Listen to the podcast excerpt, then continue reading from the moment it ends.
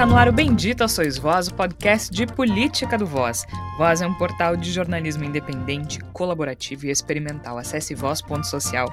Voz com S. No Twitter e Instagram é voz underline social. Já que você está nos ouvindo, que tal apoiar o jornalismo independente? A gente precisa do teu apoio a planos a partir de R$ reais no catarse.me barra voz underline social. Acesse lá nossa página no Catarse ou ainda o nosso site e ajude a planos mensais a partir de R$ reais. A gente sabe que a coisa tá feia, mas tá custando menos que um litro de leite, hein? Nesta semana vamos falar de eleição.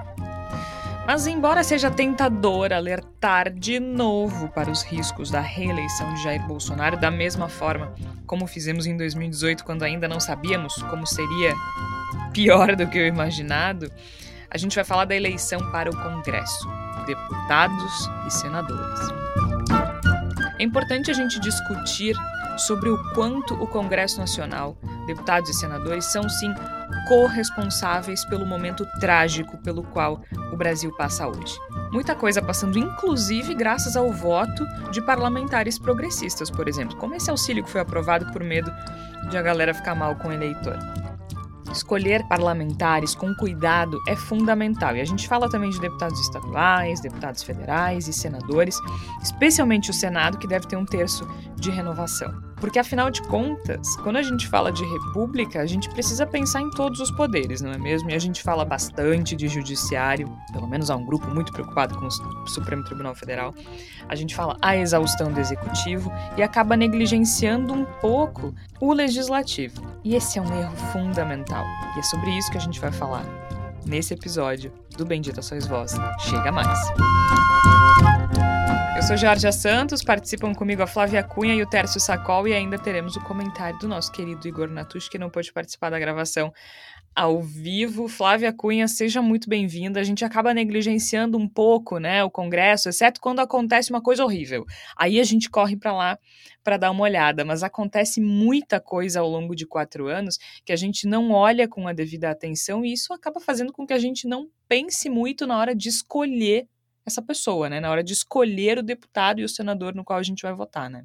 Exato, e a gente sabe o quanto é importante, né? Afinal de contas, não adianta nada a gente escolher um presidente que tem afinidade com a gente se lá no Congresso esse presidente não conseguir aprovar né, os projetos que são necessários para as mudanças no país. Né? E também é muito importante a gente falar, uh, Georgia, sobre a questão da representatividade no, no, Congresso Nacional, né? Sobre essa questão da participação das mulheres, das pessoas negras, das pessoas indígenas, das pessoas LGBT, porque é muito importante a gente saber que a gente precisa mudar né, essa política que é feita sempre pelas mesmas pessoas e com o mesmo perfil. Isso é fundamental. E, é, e também, né, Tércio, ter pessoas de peso no Congresso Nacional.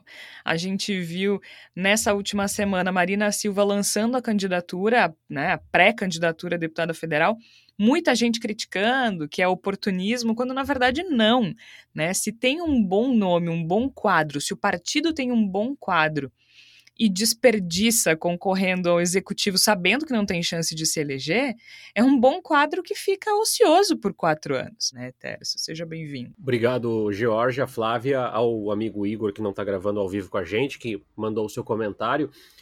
É, eu sempre trago, gosto dessas curiosidades, sempre que eu posso eu trago dados aqui para o nosso debate. Segundo uma pesquisa recente uh, da, da CNT-MDA, que foi divulgada neste ano, é, isso, isso, é um dado interessante, né? 13% dos entrevistados afirmam não lembrar em quem escolheram para presidente. Uhum, tá bom. É, mas em relação ao Congresso Nacional. tá bom, tá. Uhum, é, não lembra. Congresso Só Nacional... se votaram no Emael. É, no, no, no, no Partido Novo. 51,8% esqueceu quem. Eu acho que esse dado está subestimado. 51,8% esqueceram quem escolheu para deputado estadual e federal. Hoje, o grande poder das deliberações dos rumos do país está nas mãos é, do Arthur Lira, que é o presidente da Câmara. A gente precisa discutir isso, já a gente precisa mobilizar e a gente precisa acreditar em alguma coisa. Por quê?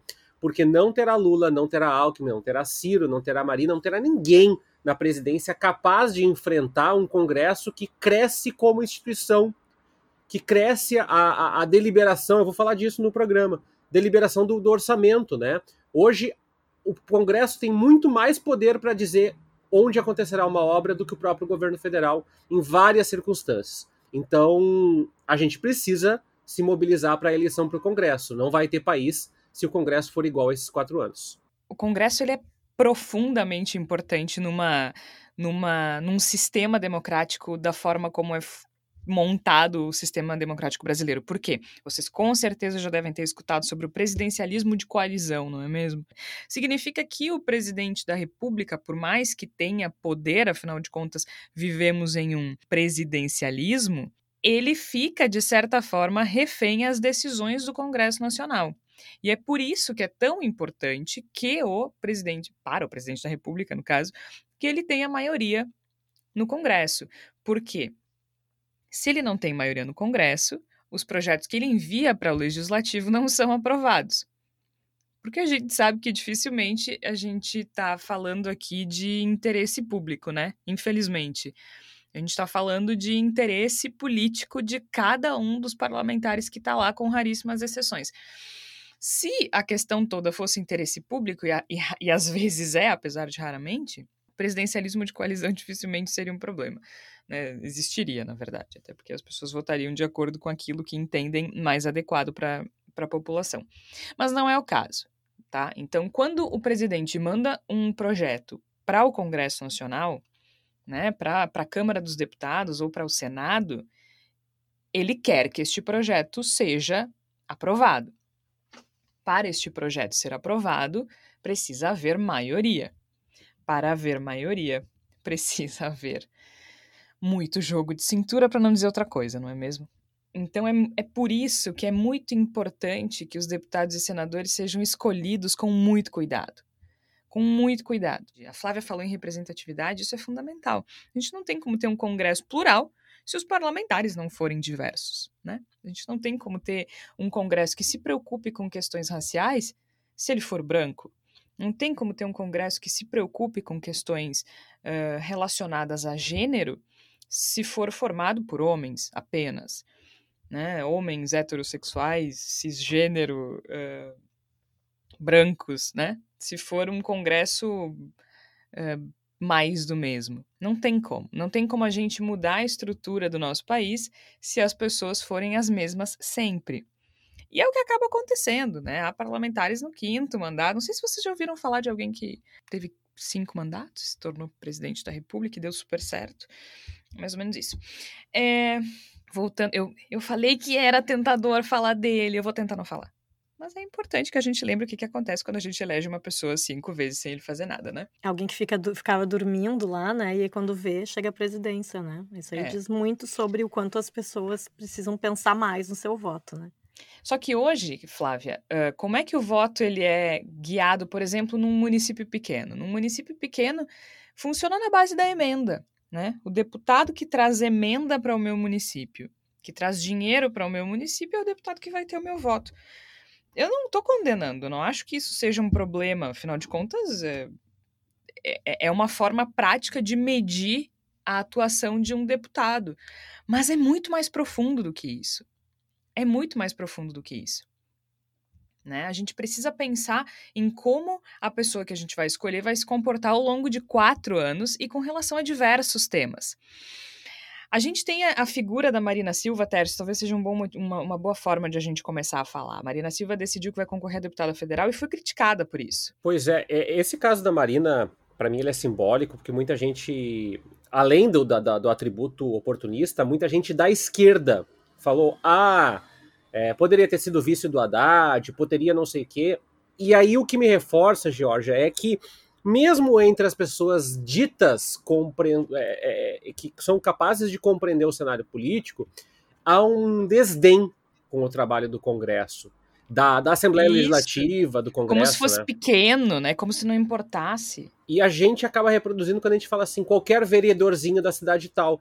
Quando na realidade, é, provavelmente a cidade tal tem uma estátua estapafúrdia do, escrava, do, do escravagista do, do, ano tal, porque uma Câmara de Vereadores votou naquilo.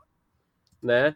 E a gente é, precisa deliberar algumas coisas. O caso da Marina Silva, para mim, traz uma discussão que Além de ser importante a bandeira ambiental que ela recorta, e aí a gente pode entrar se, se é boa candidata ou não, não, não, não interessa, não veio a caso.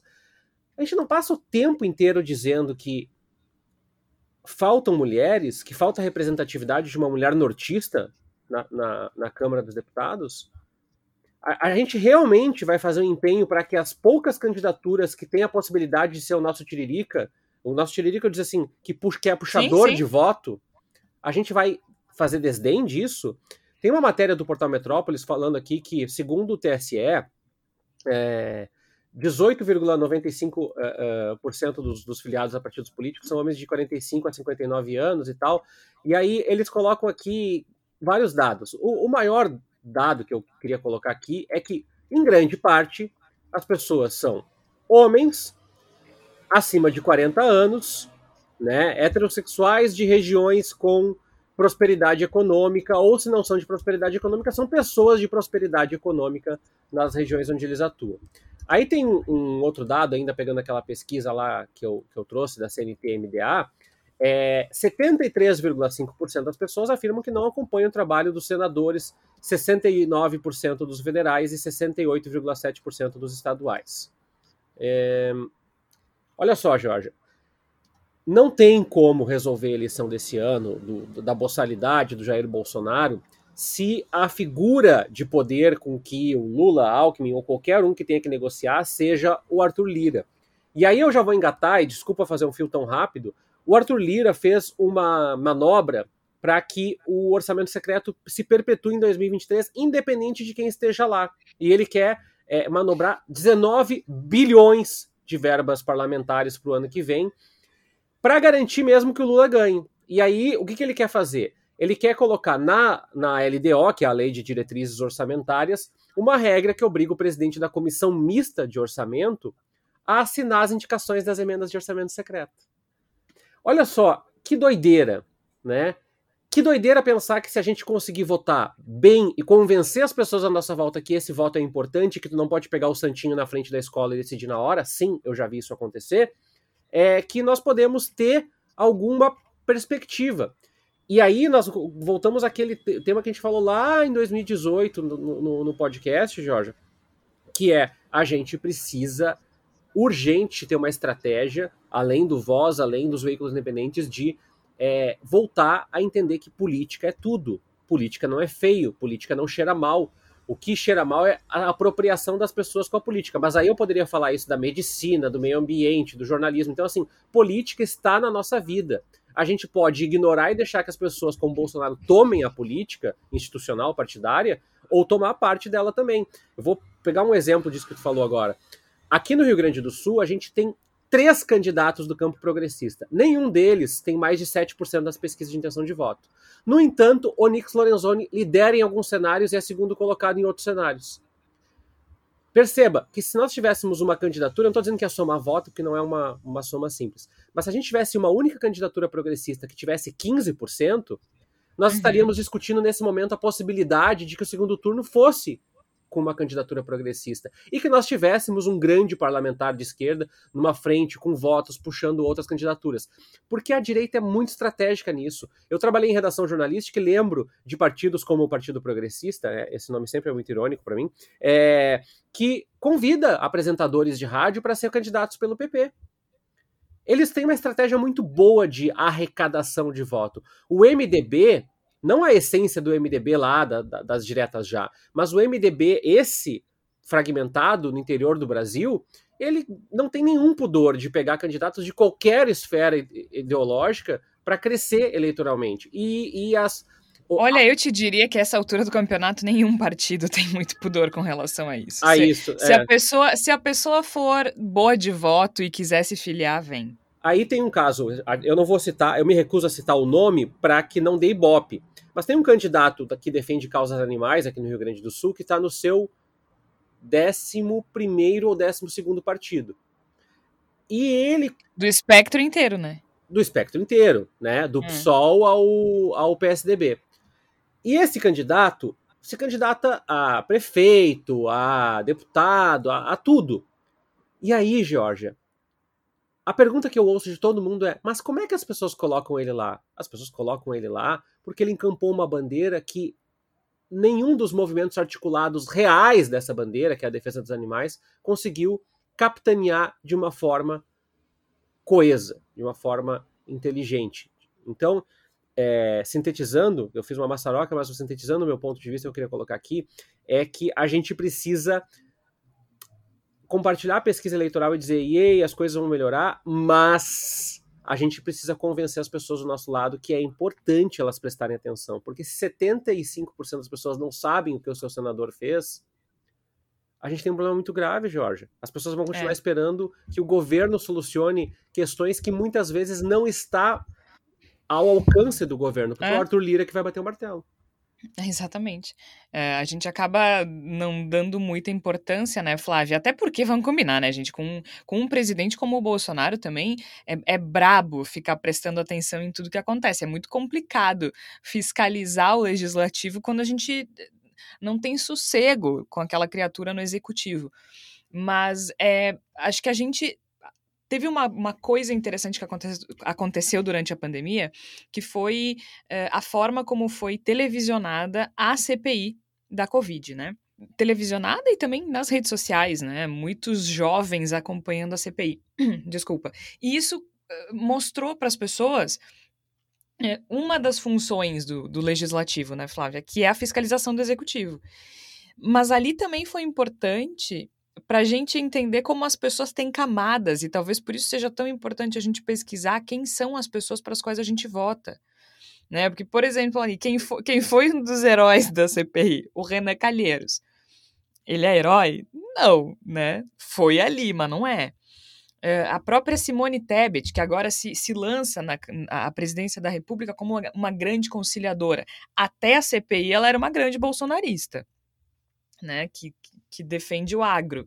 Então, é muito interessante que a gente olhe para a questão da diversidade para ver se as pautas que são importantes para a gente vão chegar lá na frente, né?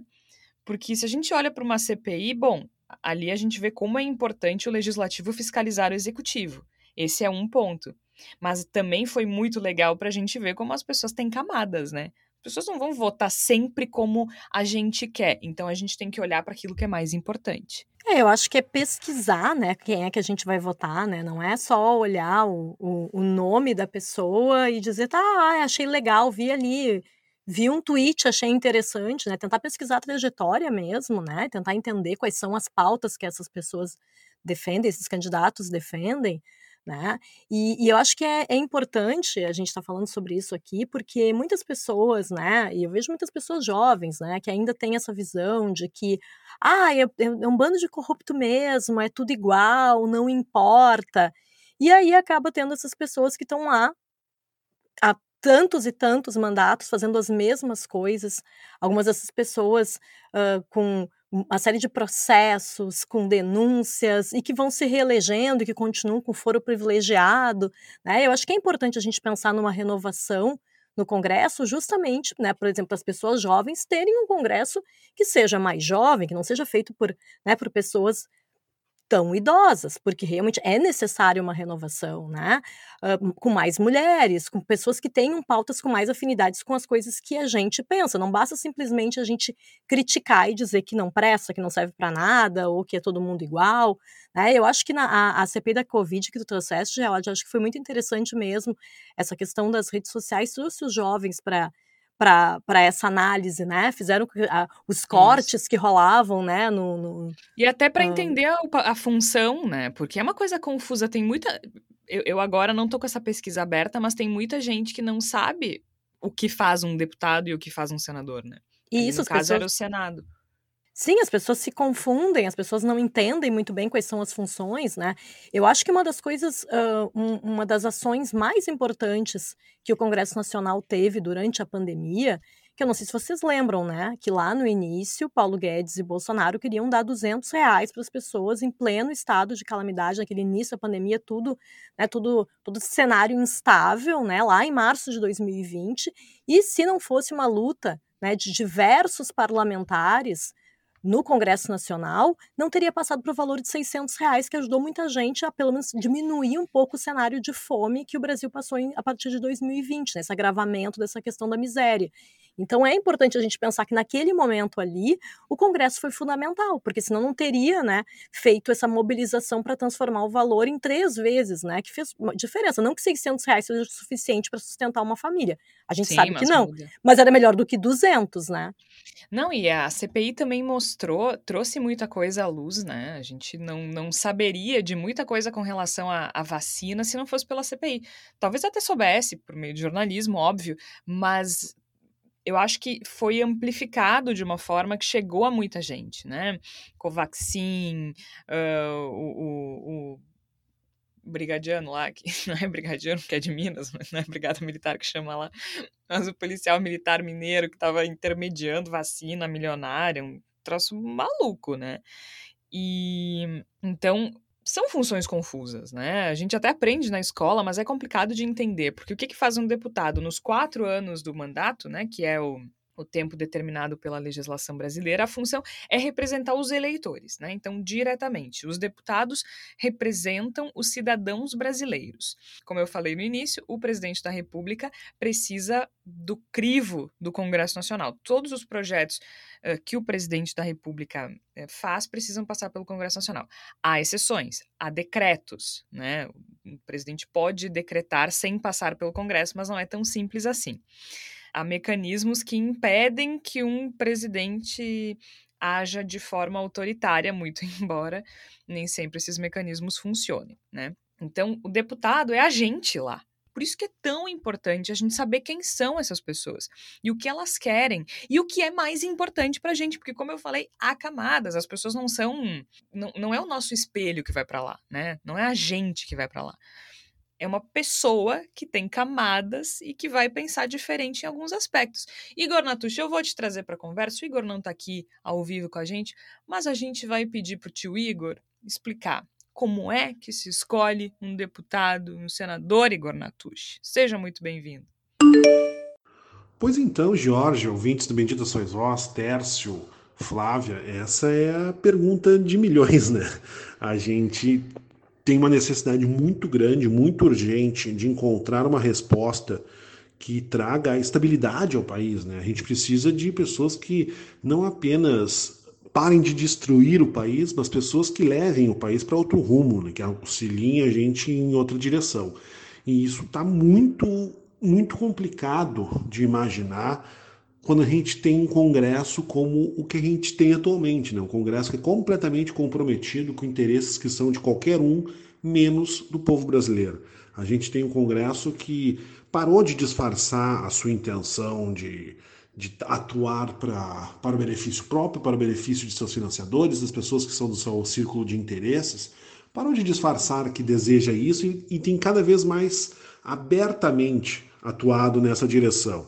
Esse é um problema muito grave e que acaba contribuindo para um segundo problema que eu acho que é bem anterior ao bolsonarismo, mas acho que também se manifesta a partir do que a gente tem vivenciado nos últimos anos com um pouco mais de força, que vem a ser o fato de que as pessoas estão desacreditadas da política, e eu diria que até mais do que simplesmente a questão de ter as pessoas certas. Me parece que o jogo político como um todo não tem mais convencido as pessoas, as pessoas não se sentem mais convencidas pelo modo como se estrutura todo o processo da política partidária, né? a questão do voto no representante.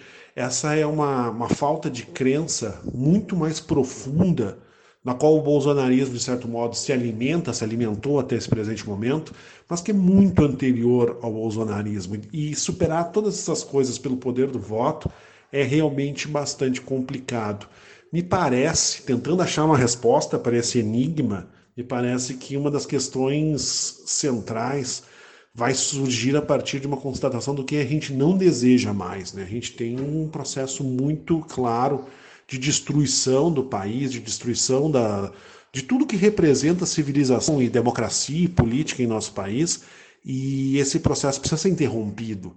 E a gente precisa, a partir da compreensão do que não pode continuar, começar a decidir o que, que deve acontecer. E eu acho que uma das chaves é a gente olhar para o Congresso, enxergar as pessoas que estão lá e tentar compreender quais são as pessoas que não estão lá e que deveriam estar lá e que poderiam estar nos auxiliando. Eu acho que a gente tem uh, uh, representante do agronegócio demais e pessoas ligadas aos povos indígenas de menos, por exemplo. A gente pode ter muitas mulheres no, no, Congresso Nacional, mas quantas dessas mulheres estão de fato atuando em pautas que beneficiem a, a, as mulheres de modo geral no Brasil? Quantas pessoas estão fazendo de fato essa disputa ou outras disputas que nós consideramos importantes? Eu acho que esse é o questionamento que a gente tem que fazer esse é o ponto. E, evidentemente, a gente levar em consideração o próprio, o próprio nome que nós vamos escolher para a presidência da República. Não adianta a gente ter essa tendência de achar que o presidente da República é uma espécie de salvador da pátria para o bem e para o mal. Depositamos todas as nossas esperanças, todas as nossas crenças no presidente da República e aí nós acabamos esperando que ele resolva tudo, e se ele não resolve, é um problema dele, é uma culpa dele, e ele carrega todas essas cruzes. Não é assim que funciona a política, e a gente tem cada vez mais buscar construir na, na, na imaginação, na mente da coletividade, a ideia de que é necessário que a gente tenha coerência das nossas ideias em todas as esferas nas quais o nosso voto pode atuar. Então, eu acredito que é a partir dessa construção de uma consciência política mais profunda que as coisas podem ganhar um contorno mais positivo, podem ir num caminho mais adequado. É por aí que a gente tem que trabalhar. É uma tarefa dificílima, é um processo muito longo, mas acho que aos poucos a gente pode chegar em algum lugar, em algum, algum cenário que trabalhe um pouco mais a nosso favor, né? Que a gente não tenha que ver situações como a gente viu a semana passada, na qual a gente é, até certo ponto, obrigado a aceitar um programa, né, uma, uma série de medidas que são puramente eleitoreiras de compra de votos, porque se não aceitar isso, nós vamos continuar tocando adiante o processo necropolítico em curso, que é matar as pessoas de fome. Esse, esse é o tipo de escolha que a gente não pode mais fazer, que a gente não pode mais se ver na condição de fazer. E eu acho que passa muito, com toda certeza, por um voto consciente também nas esferas de deputado federal, na esfera do Senado. A gente tem que pensar melhor em quem a gente escolhe para esses lugares, e eu acho que a chave é essa: olhar quem está lá e tentar colocar pessoas diferentes da que estão lá, não só para esculhambar, não para esculhambar, claro que não, mas para construir alguma coisa diferente. Eu acho que é por aí. Tá aí então, a gente, a gente vai ter a palavra da salvação no final do episódio, mas agora foi a palavra do tio Igor. Uh, mas é muito importante por isso, né? Já os senadores, não. Os senadores, eles representam os estados, né? Por isso que também tem a mudança de, de no número de, de pessoas, né? São 513 deputados eleitos por voto proporcional e o representante, os deputados representam as pessoas. Então, cada estado tem um número de deputados diferente porque é proporcional ao tamanho da população. Já o Senado tem 81 senadores, três senadores por estado. Os mandatos dos senadores são de oito anos, a cada quatro anos, um terço é renovado. Então, ao contrário do deputado, o Senado não representa o povo, mas um Estado. É o que se chama de equilíbrio federativo, né? O Estado cuida da dimensão fiscal, da nomeação das altas autoridades e tudo mais, senão os estados iam fazer isso, isso sozinhos, né? Imagina, São Paulo ia decidir a vida de todo mundo. Basicamente. Ia ser assim. É pior que tem que explicar isso, né, Jorge? Pior que tem que explicar. É... Porque é, eu já vi gente com mestrado me dizer: ah, mas é injusto que, que são Paulo não tenha mais deputados federais do que todos. Não, falei, existe uma proporcionalidade e também existe o respeito a um princípio de Tem equidade, um né? Porque é. se tu colocar proporcionalmente, o Acre nunca vai conseguir uma conquista para o seu estado, porque propriamente não vai ter uma representatividade equivalente a São Paulo. Aí alguém falou, mas é justo. Sim, é justo. Parabéns por essa definição. É justo. Vamos fazer uma deliberação, não, é então, que... que a China vota os recursos da humanidade, já que ela tem um sexto da população do mundo, né? Então. É tipo isso. Não, mas é por isso que existe a proporcionalidade para os deputados. Os deputados, sim, representam as pessoas. Então, São Paulo tem o maior número de deputados. Mas o Senado representa os estados. Então, três senadores por estado. E é por isso que a gente fala de equilíbrio, de equilíbrio federativo. Uh, mas também é importante a gente lembrar que essas casas atuam em conjunto muitas vezes, como a gente pôde observar naquela incrível oportunidade de observar um processo de impeachment, não é mesmo? Em 2016. Começa na Câmara, termina no Senado. Então, como é que funciona? Um projeto de lei que entra na Câmara, por exemplo, ele é sempre apresentado por um grupo específico que vai analisar, pode modificar, passa por comissões específicas até chegar uh, no plenário, né, para que todos os deputados votem. E essas comissões específicas também são importantes, porque por que, que a gente sempre fala assim, ah, um homofóbico na Comissão de Direitos Humanos? não faz sentido, né? Então tem que ter um, um, grupo que proteja esses direitos. E, de novo, por isso que é tão importante a representatividade, né? A gente não vai ter o, o, a população LGBTQIA, não vai ser representada se não, se não houver pessoas que tenham interesse nisso. Então é fundamental. Acho que o primeiro passo, né, gente, é entender quais são os interesses de cada pessoa. Por isso que eu usei a Simone Tebet lá atrás, né? Se, se o meu principal foco agora é eleger uma pessoa que não seja negacionista da ciência, a Simone Tebet pode ser uma opção. Se eu quiser eleger uma pessoa que não vai se associar ao agronegócio, ela não é uma opção. E tem uma pesquisa da Datafolha, a gente já até falou dela aqui em outros momentos, né? Ela foi publicada no dia 8 de junho, que mostra que 49% das pessoas têm posições de esquerda. É o índice mais alto desde novembro de 2013, né? O mais alto da série histórica. Mas, quando a gente falou dessa pesquisa em outro momento, eu alertei, né? Disse, ó, vamos. O que, que é esquerda e o que, que é direita? Né? Como, não, não é bem assim dizer, ah, é de esquerda, então a gente vai achar que a pessoa pensa em tudo do mesmo jeito. A Folha publicou escalas uh, de esquerda e direita que talvez seja interessante para a gente balizar essa conversa, né? Escala de comportamento e escala de pensamento econômico. E a determinação, eles até botaram aqui, as alternativas marcadas em vermelho identificam a esquerda e em azul com a direita. Quem fez entre 8 e 10 pontos é considerado de esquerda. Quem fez entre 6 e 7 pontos, centro-esquerda. 5 pontos, uh, centro. 13,4 pontos centro-direita, 0 a 2 pontos direita, tá? E a cada resposta identificada com a esquerda é atribuído um ponto. Então, por exemplo, possuir uma arma legalizada deveria ser um direito do cidadão para se defender, direita. A posse de armas deve ser proibida, pois representa ameaça à vida de outras pessoas, esquerda. Boa parte da pobreza está ligada à preguiça de pessoas que não querem trabalhar, direita. Boa parte da pobreza está ligada à falta de oportunidades iguais para que todos possam subir na vida, esquerda. E assim vai indo. Acreditar em Deus torna as pessoas melhores, direita. Acreditar em Deus não necessariamente torna uma pessoa melhor, esquerda. Por que, que eu tô lendo isso? Porque essa questão de Deus, por exemplo, é uma coisa que raramente vai aparecer numa, numa pesquisa científica sobre o que é direita e esquerda, sabe?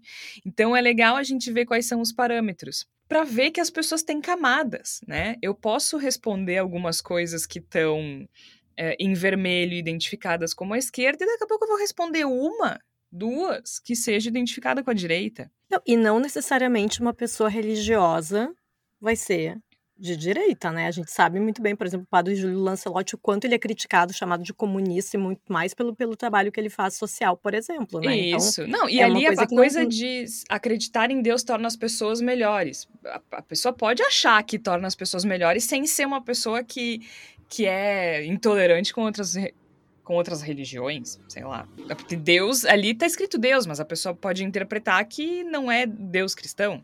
É, exato, até porque Deus é uma coisa que pode ser, né, mais ampla. Né? né? Esperamos é. que seja, na verdade, nessa pesquisa, né? É, mas acho que essa é a ideia também, né? Ver como é que as pessoas reagem a essas perguntas. Não, e, e eu acho que às vezes, Jorge, eu sei que a gente se sente meio idiota falando isso. Gente, é uma, é uma convenção, mas tudo que a gente entende por esquerda e direita é de alguma forma é, maleável. É, é, existe uma transição. Então, uh, o Putin é de esquerda ou de direita? Desculpa o chavão, mas eu tenho que falar disso. É, ah, é, o Putin é de direita porque ele é, ele é autoritário. Tá, mas aí o Fidel Castro também é autoritário e ele é um ícone da esquerda. Então essas coisas elas são muito fluidas. Esse é um ponto. O outro ponto é que a pesquisa traz percepções da sociedade. As pessoas não. Até porque a Georgia falou isso no início do programa. Algumas coisas não são importantes para as pessoas. Quando elas vão ao mercado, elas não dizem assim: leite de 7 reais é de esquerda ou de direita. Ela diz que o leite é de 7 reais. Né? É. Então, se o leite for de esquerda e for 5 reais, ela compra. E se for de direita, de 5 reais, ela também compra, porque é 5 reais. Então, é, esse é um ponto. O outro ponto nessa questão da, da, da busca por compreensão do que as pessoas estão fazendo é estabelecer esses nexos causais, que eu acho que é uma grande dificuldade que a gente tem no dia a dia. Uh, eu não quero ser o baluarte da, da, da intelectualidade aqui, não é isso. Mas assim, votei num deputado que acredita que é justo que as mulheres tenham uma remuneração menor, já que elas podem engravidar, né? Daí ele vira presidente.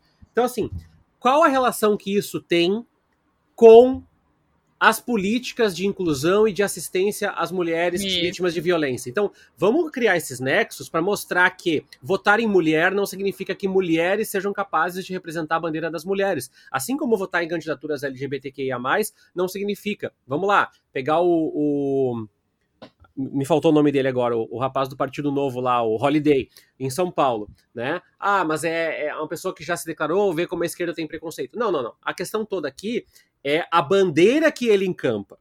Né? Então, se tu vota num candidato LGBTQIA+, e essa pessoa encampa uma bandeira de dizer é mimimi, tem que mais é bater mesmo, bom, aí nós temos um, um, problema, porque a candidatura não é respaldada, né? Se a gente coloca o ministro do Bolsonaro que diz que a escravidão não existiu, que é tudo mimimi, bom, então nós temos uma negação da causa. Então é importante colocar isso, né? Ah, vamos botar mais mulheres? Não basta colocar mais mulheres. Porque se todas as mulheres forem a Carla Zambelli, o Congresso vai piorar. É possível, sempre é possível. Né? É. Né? Então, essa questão ela é importante. E essa questão da definição dos quadros de esquerda e direita, ela tem que vir com a consciência de que essas escolhas elas têm consequências. Por exemplo, ah, eu tenho um deputado ambientalista. Ah, é bom que todas as ideologias tenham representatividade na Câmara. Não, não é bom. Não é bom, porque tem eh, ideologias nesse momento que pregam como a gente falou no último episódio aqui, que algumas pessoas precisam morrer em detrimento é. de outras. Então, que, isso é, eu, é fundamental. Acho que é importante ter diversidade e pluralidade dentro de uma visão democrática e republicana. Né? Eu não quero representatividade nazista, não quero representatividade de gente que acha que as pessoas têm que morrer. Né? é, é, é, pluralidade dentro daquilo que, que, que, que é aceito numa sociedade democrática também tem que ter um pingo de noção, né? Além de ter um pingo de noção, eu acho que a gente é, é, precisa construir de alguma forma um, um ethos, né, um campo de diálogo político que é, desmascare essa visão de que não adianta, é tudo igual no final. Não, não é tudo igual. Tanto não, não é, é mesmo. tanto não é tudo igual que nós temos uma Constituição de 1978 que deriva também dessa disputa, desse locus de, de é, briga 88. de 88, né? É, de briga, de disputa, de enfrentamento por interesses coletivos e sociais. Tanto é que o Chile está fazendo uma constituinte para deliberar isso, ou seja, mais inclusive acabar com o Senado. É. eu tava olhando aqui agora. Então, é, eu acho que a Flávia vai querer falar disso, mas uh, a gente tem poucas pessoas é, pretas, até estava pegando esse dado aqui uh, recentemente, poucas pessoas pretas no Congresso. Nós temos o número de deputados negros, a, a, a despeito de ter crescido na, na, última eleição, e isso é autoafirmação, né? É, são 21 deputados negros e 104 pardos uh, na eleição de 2018. Ela, ela é, em grande parte, não respondente né, ao que nós temos como recorte da sociedade, uh, porque muitas pessoas negras e muitas mulheres e muitos indígenas e muitos LGBTQIA+, votaram em pessoas que encampam ideologias que não as representam, ou pelo menos não as compreendem nessa representatividade. E isso é uma coisa importante, né, Georgia? É assim, não tô, a gente não está dizendo aqui que Ai, será que só deputados negros, eh, mulher, mulheres negras podem defender a causa da mulher negra? Não, de forma alguma.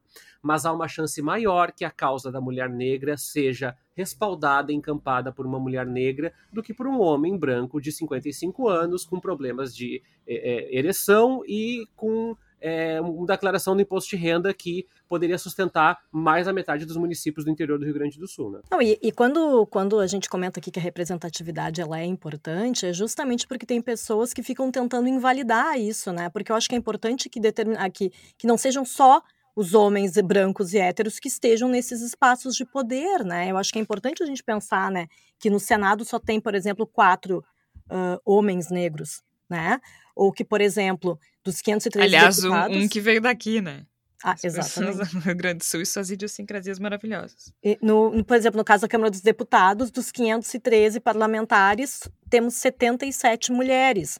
Então, assim, e eu acho que é importante isso que, que, que o Teres comentou, é realmente, não quer dizer que a gente eleger uma mulher vai fazer com que ela seja, ela lute pela causa feminista ou que ela encampe causas que sejam importantes para as mulheres, porque existem muitas mulheres machistas, sabemos. Mas, de qualquer maneira, ainda assim, é importante que uma mulher seja eleita, ainda que seja do espectro político de direita, eu acho pelo menos, para tirar essa visão de que as mulheres não estão na política, de que, de que claro. as mulheres são a minoria na política, porque elas não querem, porque elas não têm interesse, porque a política ela é mais masculina. Como eu já, já vi nesses comentários, esse chorume das redes sociais, a gente vê isso, né? De que, na verdade, as mulheres só não ocupam mais espaços, por exemplo, no, no Congresso porque elas não têm interesse. É aquela coisa, né? Elas preferem ficar em casa lavando louça, então por que, que elas vão querer se candidatar, não é mesmo? Então é essa visão, assim, de que acaba ficando essa coisa mais superficial mesmo, né? De que, na verdade, não, os partidos políticos, os grandes partidos políticos em geral, apoiam menos as mulheres, apoiam menos as pessoas negras ah, nas candidaturas. Então, eu acho que é importante a gente tentar mudar isso de alguma maneira, ainda que essas pessoas, infelizmente, não, não apoiem as causas que elas deveriam, né? E assim, não é à toa, né, gente? Uma campanha custa muito dinheiro, custa muito envolvimento emocional e precisa de muito apoio. Por que, que eu tô dizendo isso? Porque se vocês olharem para o Congresso Nacional, eu não, eu não lembro agora, eu não achei aqui, vou procurar em seguida. Eu acho. Uh, eu não lembro quem é que fez essa reportagem, mas que era assim, ó é, grande parte dos deputados federais hoje são herdeiros políticos. Estou dizendo que seja necessariamente ruim, ou que uma pessoa que é filha ou neta de político não, não, não vai ser um bom político. Não é isso que eu estou dizendo. Mas vamos combinar que é muito mais fácil, né? Então, isso que a Flávia disse também é importante por isso, assim, é super difícil tu furar essa bolha de quem já tá na política, né?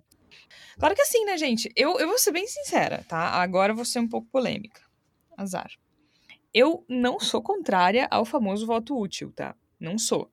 Se eu achar que tem uma pessoa que me representa maravilhosamente e essa pessoa não tiver chance de se eleger, eu vou escolher uma outra pessoa que me represente mais ou menos, mas que eu sei que vai se eleger. Ah, Jorge, tu tá sendo hipócrita porque tu disse que as pessoas têm que entrar na vida política e que não é fácil porque tem familiares e... Posso estar tá sendo hipócrita, mas eu, eu acho que eu, a gente precisa pensar muito bem em como isso vai se refletir. Sabe? Mas aí tem uma leitura de realidade, né, Jorge? Porque. Vamos lá. Uh, no voto aqui, no, no, desculpa pegar o executivo, que não é esse nosso debate, mas no voto no segundo turno, grande parte do campo progressista votou no Eduardo Leite, fez uma escolha, Eduardo Leite, porque o outro candidato era o José Ivo Sartori. Então, assim, é, também concordo contigo, também tem, lembramos que não está ao alcance do eleitor fazer tudo. O que está ao alcance do eleitor é fazer pouco, na realidade. É isso. Né? É então, isso. Então, assim, a gente pode quebrar o Congresso e fazer mudar as regras? Pode, o Chile conseguiu. A gente ainda não não está se mobilizando para isso nesse, nesse grau, pelo menos. Mas, assim, é, também entender que uh, muitas pessoas disseram: olha, quantas candidaturas progressistas em Porto Alegre foram sufocadas porque um representante é de tal categoria e outro. Pode ser, pode ser que sim. Mas a gente também tem que fazer escolhas inteligentes porque algum tipo de representatividade. E assim, eu só queria rebater os, os, os ideólogos de, de liberais e tal. Ah, vocês da esquerda, vocês querem tudo na matemática. Então tem que ter X mulheres porque tem X mulheres, X trans porque tem X trans. Não, não se é trata se não disso. For assim, se não for assim, não, não, se não tiver ação afirmativa, não tem. Não, Essas pessoas eu... são sufocadas nas estruturas do partido. E é bom lembrar que, assim, o Brasil... Se a gente colocar as coisas uh, de, de, por inércia, o Congresso nunca vai ter uma pessoa trans. Então a gente tem que fazer esse barulho. Porque por é. inércia a gente estaria na, na escravidão ainda. A gente não tem que fazer movimentos de quebra. Eu sei que é exagero, mas não é tanto, né? Não, e assim, eu falei antes de votar em quem tem chance. Eu não tô querendo dizer que tem que votar sempre nos mesmos. Não é isso, porque, né? Senão vai contra totalmente tudo que a gente falou ao longo do programa. Quando eu falo chance de ganhar, é no sentido de mobilizar, entende? Inclusive os partidos se mobilizarem em torno de uma candidatura. né? Ou duas, para que aquela pessoa consiga chegar lá. Não adianta também tu encher de candidatos se tu vai dar a verba pro cara que já tá lá há quatro mandatos. É nesse sentido que eu tô falando. Não é só no voto, sabe? É de campanha, de mobilização, de investir na pessoa. De um partido investir numa pessoa que seja diferente, no, investir numa pessoa que seja nova, que seja uh, diversa daqueles que já estão lá, sabe? Porque no final das. E, e, e, pensar também, de novo, naquilo que é importante. Porque eu voltei para olhar aqui a escala de comportamento, só para vocês terem uma ideia. Por exemplo, uma das coisas que coloca como direita: o uso de drogas deve ser proibido porque toda a sociedade sofre as consequências. Mas um liberal não concorda com isso. E nem por isso ele é de esquerda. É por isso que existe a escala, né? Cada. Por isso que a, o que eles marcam como esquerda soma um ponto, e aí tu chega no centro, centro-direita, e tu não é necessariamente direita nem esquerda, né? Até porque aqui o que eles colocam como direita eu colocaria como extrema-direita.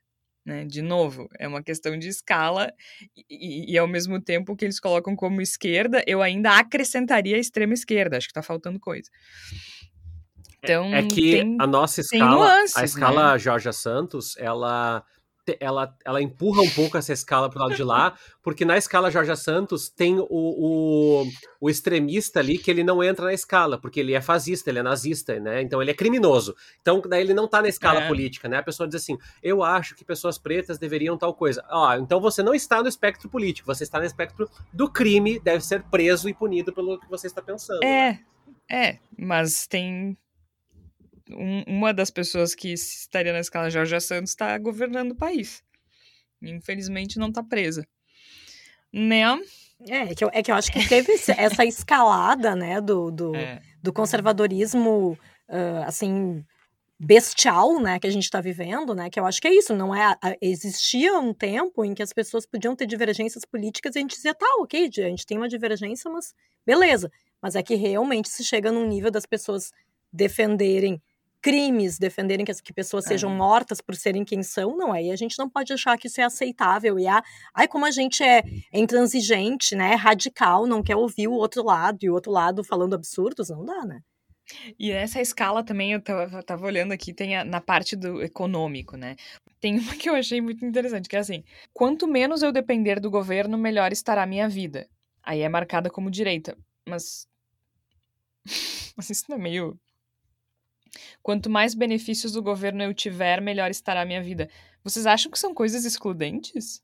Não, e como se grandes empresários de direita não se beneficiassem, né? De, de... Não, não é nem isso. Eu, eu nem entro nesse mérito. Eu tô falando só da frase mesmo. Quanto menos eu depender do governo, melhor estará a minha vida.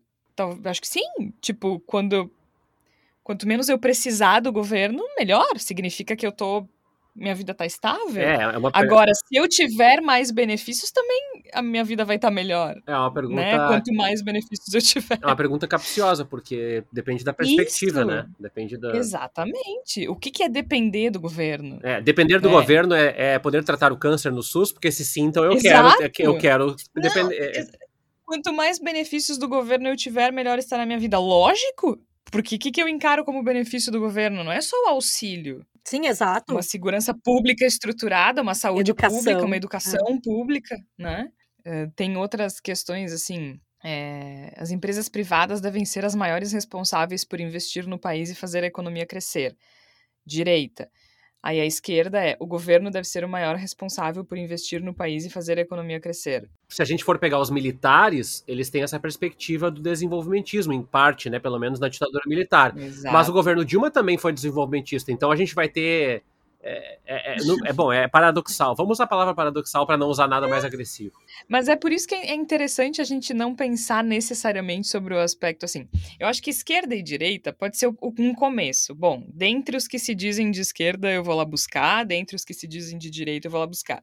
Mas é importante ir mais a fundo e pensar o que que essa pessoa representa e o que, que ela defende. Tu pode eleger uma pessoa que é a favor da descriminalização da maconha e que é contra a descriminalização do aborto as pessoas são pessoas.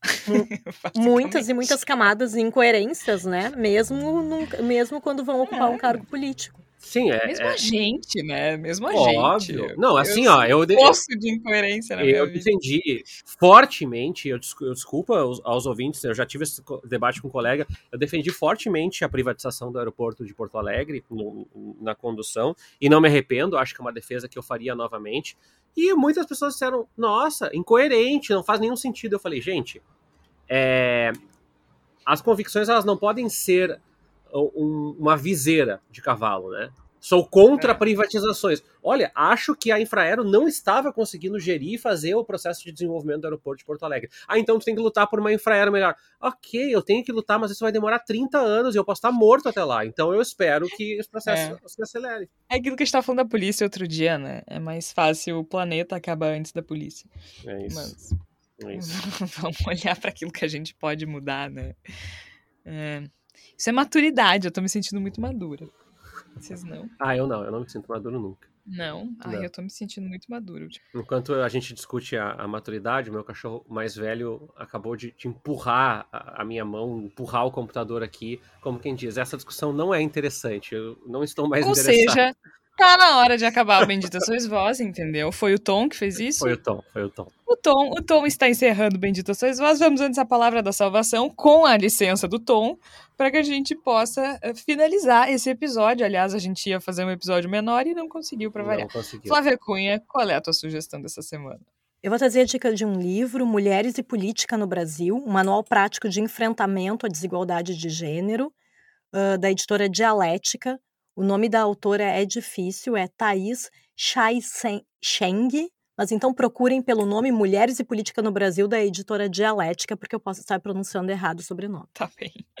Tércio, qual é a tua sugestão? Uma matéria que acabou de sair faz 20 segundos, que eu nem li ainda, mas eu tô curioso, que é, em novos áudios, a ira de Pedro Guimarães por ter perdido mais de 100 mil reais por mês, que eu tô louco pra ouvir, mas... Tércio vai receber aquele aviso do Twitter. Você não quer ler o artigo primeiro? É, mas eu queria falar do negócio que eu esqueci de falar em maio, que é um selo de confiabilidade que o UOL fez para pesquisas eleitorais. Por quê, Jorge? Agora vai começar a pipocar a pesquisa de tudo que é buraco. Tem uma que saiu essa semana, a gente está gravando no dia 5, é, que é a Paraná Pesquisas. Ela sai muito assim nessa época, e o UOL coloca aqui como ahn, na, na- na sua, no seu filtro, né? Como capaz apenas de ser controversa. Eu gostei dessa definição. É, por quê? O UOL olha para como são feitas as entrevistas, a amostragem, a transparência e o vínculo com o poder público. E olha só que legal, a Paraná Pesquisas foi financiada pela Fundação Presidente Jânio Quadros, que é ligada ao José, ao Milton Mourão, vice-presidente da República, e já teve contratos fechados com o governo federal atual. Então, amiguinho, amiguinha, amiguinhe, desconfie muito dessas pesquisas que estão chegando no seu celular e use o selo de confiabilidade de pesquisas do UOL, um serviço jornalístico, o jornalismo sobrevive e ajuda a gente a guiar a reflexão nessa pandemia, nesse final de E- pandemia. E para ter uma ideia da importância de escolher bem o candidato a deputado ou a senador, a gente, até agora, de, de candidato confirmado no Rio Grande do Sul, tem o Lazer Martins, que é o, o- o atual ocupante da cadeira, e a Milton Mourão, né? Da Milton Mourão. E acho que a Ana Amélia vai Socorro. concorrer também. Jesus. Socorro, por favor. Vamos nós, Ah, eu quero só ver. aquelas, can- aquelas candidaturas. Ah, não, a gente é muito jovem. Eu quero só ver a Georgia Santos ter que escolher entre Laziana Amélia e o Milton Mourão para escolher quem vai ser o senador do Rio Grande do Sul nos próximos Se eu tiver anos. que escolher entre esses três, vocês sabem quem eu escolheria? Vamos ver se vocês adivinham. Ana Amélia. Flávia. É. Eu ia me atirar da cadeira, gente. Vocês estão doidos que eu vou ter que escolher. Não, não. Pegar um áudio não. depois pro, do, do, do Qualquer Igor, outra pessoa. do Igor não. dizendo Mourão. Daí fica as três opções aqui. É, é, ouvinte, quem você acha que a Georgia escolherá entre esses três? No próximo Vamos programa nós vamos revelar. fazer Não, tá louco. Bah, assim, ó, eu realmente. Bah, não. Não, meu Deus. É, isso sim é uma escolha muito difícil. E olha que eu sou meio contra voto em branco, hein? Mas Meio tem é bom, né? momentos, né, que É, são bem que falei meio. desafiadores, né? É. Não, é que eu acho que a questão de escolher alguém é enxergar a diferença entre as pessoas.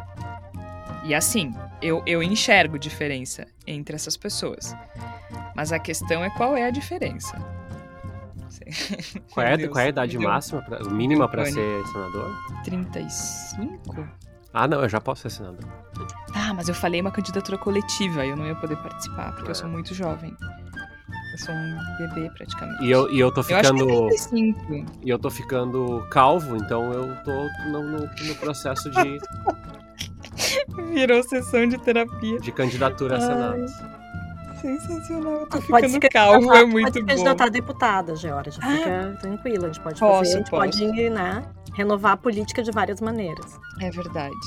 Eu não sei se agora eu tô na dúvida. Tinha uma PEC aí que diminuía a idade de 35 pra 30, mas não sei se chegou a passar. Eu acho até que não. Eu gosto que eu tô pesquisando como se a gente fosse efetivamente se candidatar. né? Super, super normal. Super normal. Não, saúde mental não. Ainda é né, 35 e tu não pode, não pode se candidatar a presidente nessa eleição também. Ai, gente, e agora? E agora? O que será de vocês? Mas pode a A governadora. de vocês tem em jogo. Pois é, né? O governador do Rio Grande do Sul se elegeu com 33, eu acho, né? Não, 32, 33. o Tom tá irritado com esse debate também. Tá, Tom, deu, acabou. Acabou o programa, Tom. Desculpa. Vamos botar o Tom pra concorrer, entendeu? Vamos fazer a revolução dos bichos. Bom, a gente sabe que isso também não terminou. Desculpa, Tom, não vai ser dessa vez. Vamos ficando por aqui, então, que a gente já tá num enrolation a full. Eu sou Jorge Santos, participaram a Flávia Cunha, o Tércio Sacol, um brilhante comentário de Igor Natush. O Bendita Sois Vós vai ficando por aqui, volta na próxima semana. A gente publica sempre nas quartas-feiras, às 5 horas da tarde. A gente volta na próxima semana, até lá.